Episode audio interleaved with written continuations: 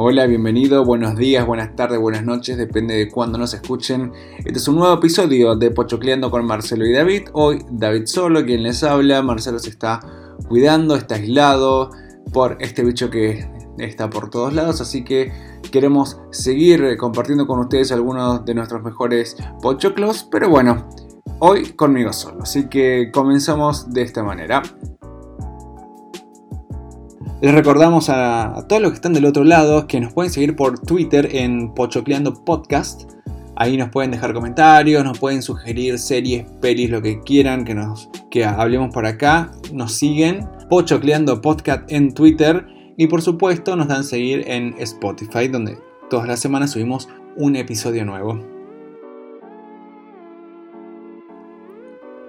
Bueno, como les comenté, Vamos a tener unos pochoclos solamente míos, personales. Esta semana estuve viendo varias cosas. Pelis muy complejas, otras muy muy muy sencillas y divertidas. Eh, también fue una semana de, televisión de aire. Yo recuerden, no sé si les dije, pero veo Masterchef Celebrity. En este caso están dando por Telefe todos los días de lunes a jueves. Masterchef Celebrity 2 y los domingos son galas de eliminación. Bueno, yo me enganché muchísimo con Masterchef Celebrity 1. Eh, la verdad que nunca había visto ningún, ningún, ningún programa de Masterchef ni de Argentina ni de cualquier parte del mundo. Pero bueno, entramos creo que todos por Claudia Villafañe que prometía bastante y de hecho cumplió y ganó. Y bueno, como para mantener el hype, Telefe a las tres semanas que terminó, creo que ni siquiera tardó un mes, lanzaron ya la segunda temporada. Por supuesto, seguimos viendo. Para mí no es tan popular que la primera, pero vale, vale la pena ver. Sobre todo porque son bastante creativos todos los días para hacer, se las, se las arreglan para entretener al público con los desafíos y demás. Y bueno, esta semana están haciendo la semana de repechaje. Todos los participantes que se fueron tienen una oportunidad más, tienen toda una semana para demostrar que pueden, que tienen lo que se necesita para ser un gran chef. Y bueno, hasta ahora ha subido al balcón, que ahí es donde van los que les va bien. Primero subió Flavia Palmero, después subió Fernando, que es el que más me gusta. Después está Sol Pérez y un jugador de fútbol que es el que primero que se fue. Así que vamos a ver. De todas formas, hay que esperar hasta el domingo para ver quién es el que se queda. No obstante, Germán Martitegui subió una foto, una selfie en el estudio, en donde se veía de lejos como que la figura de Sol Pérez junto al resto de las personas que siguen en competencia, lo que hace pensar de que la que ganó el domingo, que es el, episodio que vamos a ver dentro de unos días, eh, esa es la que ganó, así que veremos. Por un lado, eh, es entretenido, yo lo, analizo así, a la noche uno después de trabajar y lo demás, por ahí quiere ver algo relajado y distendido y ¿por qué no? Masterchef, divertís un poco, puteas un poco y de paso aprendes a cocinar algo rico. Así que eso por un lado. Después estuve dando mucha vuelta por Netflix. Netflix ha cargado mucho contenido nuevo en esta última semana. Películas nominadas al Oscar. Son varias que las comencé a ver, pero va para el próximo episodio.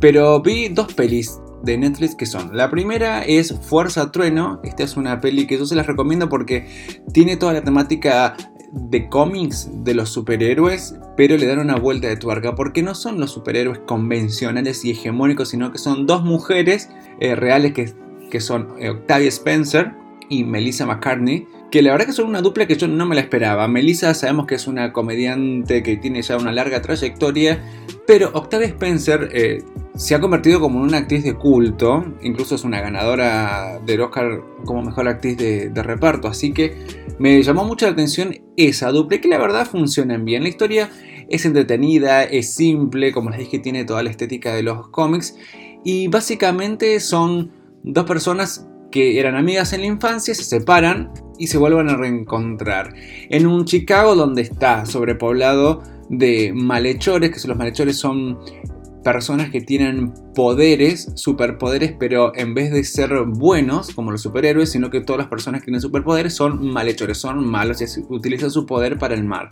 Entonces, como una de estas dos chicas, que es Octavia Spencer, cuando era chica, uno de estos malhechores le mató a los padres, decidió ella vengarse haciéndose ella una superhéroe y dedicó su vida a crear un superpoder. Pero bueno, por cosas de, la vida, su amiga Melissa McCartney es quien recibe el poder de la superfuerza y, y comienza el entrenamiento porque ya no se lo podía sacar. Pero todavía le quedaba un superpoder por probar a Octavia, que era la invisibilidad. Así que ambas se reencuentran, se reencuentran como personas, se reencuentran en su amistad, ya de grandes, y se empiezan a entrenar para salir a la calle a combatir el mal. Que de hecho lo hacen incluso tiene todas las cuotas de este tipo de películas, ¿no es? Tenés el superhéroe, tenés el porqué, la historia, por supuesto la injusticia y el malo. Y el malo la verdad que es bastante gracioso, tiene mucho, o sea, hasta los malos son graciosos en la, en la película, así que eh, la recomiendo porque cumple con todas esas cuotitas pochocleras que uno, uno intenta despejarse de la mente y reírse. Y bueno, esta película lo logra. Es simple, tiene actrices muy copadas, tienen historias que te van a hacer reír y, tienen lindo final también, así que, que incluso yo creo que se dan para, para más películas. Así que les recomiendo este pochoclo, es Fuerza Trueno, lo pueden ver tranquilamente en Netflix. Bueno, y siguiendo en esta misma plataforma Netflix, esta semana vi la recién salidita Madame Curie, que está protagonizada por Rosamund Pike, que es la misma actriz que hace poco eh, estrenó también en la misma plataforma Netflix, Descuida, yo te cuido. Esta es una película, una tarea para pochoclear después en otro podcast, pero bueno, lo que me gustó de esta película es la perspectiva en la que fue abordada.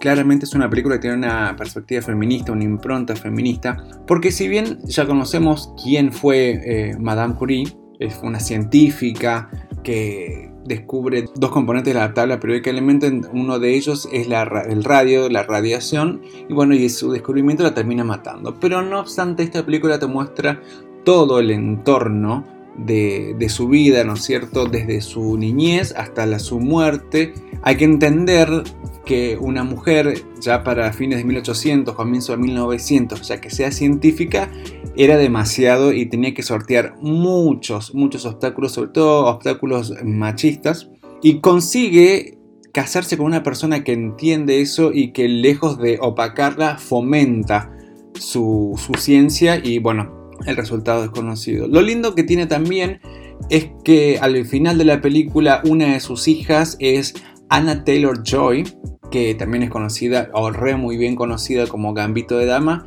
eh, que termina de darle ese broche de oro a su vida y, exhortarla a que, si bien su descubrimiento terminó siendo por falta de, datos mal utilizado y siendo peligroso para la gente, le dice, bueno, mira, aparte se puede hacer algo bueno en la Primera Guerra Mundial y termina salvando no solamente a vidas, sino que también salvando los miembros de los de los soldados caídos que antes, ante cualquier cosa, te cortaban un pie un brazo y con los rayos X pudo salvar vidas. Así que Madame me encantó, me encantó porque es una, una biopic que tiene aparte muchos detalles muy lindos, tiene eh, cameos eh, sobre los inventos que se realizaron a partir o que salieron a partir del descubrimiento de la radioactividad, como por ejemplo cigarrillos o tabacos radioactivos o cremas radioactivas y demás.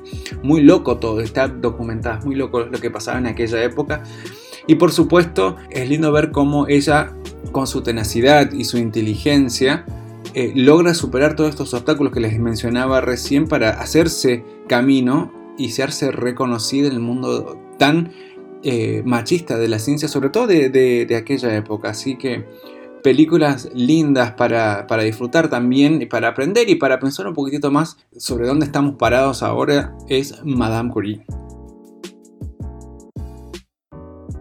Después salté para la otra plataforma Amazon y lo primero que vi fue una película que no hace mucho cargaron que es Los Sonámbulos, protagonizada por Erika Rivas, la cual fue lo primero que vi, me llamó mucho la atención. Vi el tráiler, el tráiler muy fuerte, la veo. La traigo esta peli porque es una peli dramática, es una peli que hay que sentarse a ver, hay que sentarse a analizar, está dirigida por Paula Hernández y bueno, aparte de Erika Rivas también la protagoniza Luis Inviero.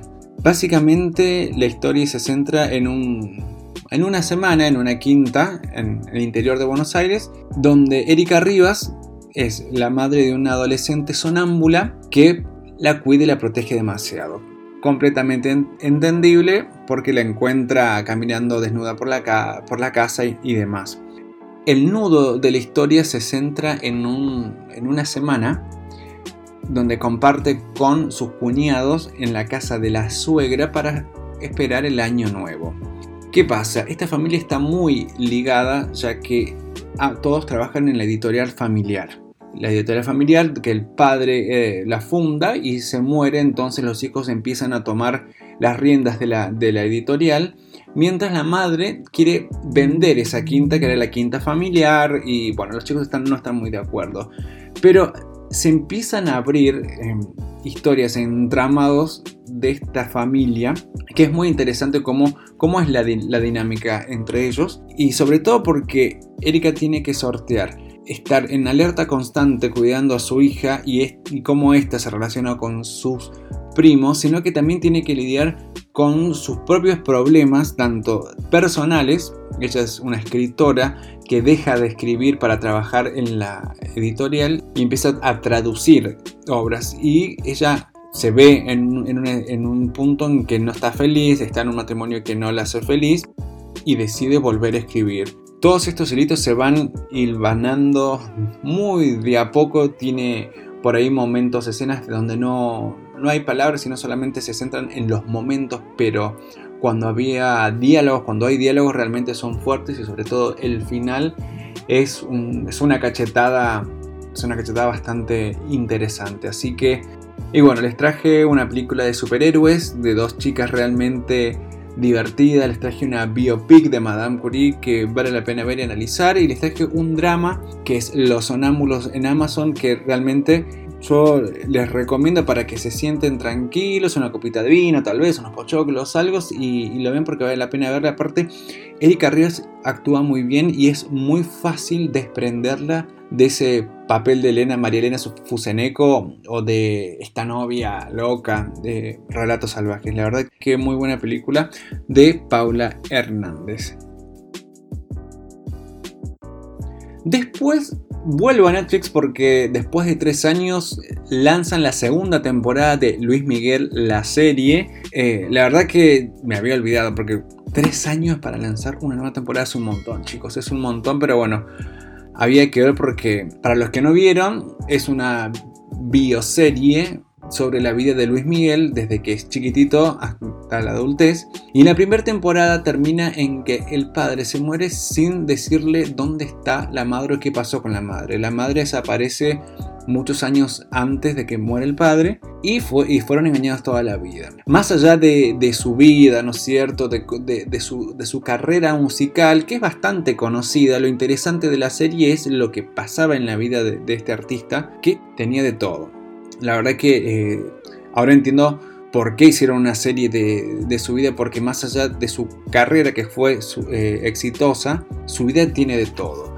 Dramas, misterios, asesinatos, explotación infantil, explotación laboral. Eh, la verdad que una vida de un, artista, aparte de un, de un artista que prácticamente desde chiquitito estuvo en los escenarios. Y esta segunda temporada, por lo menos en estos dos capítulos, porque encima van lanzando capítulos por semana, pero por lo menos nos dieron dos al hilo. Hay, una, hay un cuento anacrónico entre 1992 y 2005.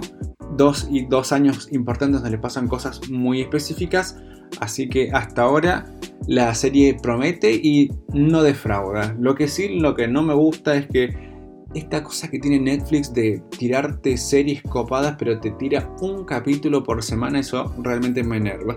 Yo me imagino que deben querer que la gente no se consuma las, series en una sola semana o en, un solo día. Porque también es cierto, después terminas una serie súper al hilo decís, ay, ahora que veo no terminas viendo nada. Pero bueno, eh, mantienen, mantienen vigente el interés al menos, qué sé yo. Así que serie para ver sin duda pochocleable. Luis Miguel la serie temporada 2. Y después vendría a ser el pochoclo azul de la semana. Fue el sábado pasado el funeral del príncipe Philip eh, de Edimburgo, el esposo de la reina Isabel II. Y la verdad es que más allá de que es un funeral, ¿no es cierto? No deja de ser un evento que se destaca por ser fuera de lo común. No todos los días hay un, no todos los días hay un funeral real donde participa la reina de Inglaterra y demás. Y la verdad que la vida de la, de la reina de Inglaterra es una vida de película. Le pese que le pese tiene absolutamente todas las notas y después de 73 años de haber estado casada con Felipe de Edimburgo, más allá de como reina o como persona es, como persona es, interesante. No obstante, el detalle de color era la vuelta del príncipe Harry, de vuelta al Reino Unido después de haber separado todo lazo con la familia real británica y después de haber dado esta entrevista bomba con Oprah Winfrey y su señora en donde dijeron de todo menos cosas lindas. Eh, y bueno, todos queríamos ver cómo era este nuevo encuentro con Harry y su familia. La verdad que lo que se vio puertas afuera fue gentes unidas por el dolor y una que otra charla por ahí. No se sabe qué pasó. Lo que sí se sabe es que sí hubo una charla íntima de Harry con su padre, el príncipe Carlos, y su hermano, Williams, donde hablaron por unos pocos minutos, es lo que dicen los medios británicos, pero por lo menos hay un acercamiento. Así que eso fue el, como que el pochoclo destacado de la semana. No es para verlo completo porque no deja de ser un funeral, pero tiene, tiene linda música, tiene emoción y vimos todo lo que queríamos ver. La vuelta de Harry a la realeza, aunque sea por unos poquitos minutos. Bueno, esto es todo por esta semana. Marcelo, te mandamos un fuerte abrazo. Nos vemos la próxima semana. Gracias por estar del otro lado, por seguirnos y por hacernos el aguante. Recuerden que nos siguen por Twitter en Pochoclando Podcast, nos siguen en Spotify. Y bueno, hasta la semana que viene.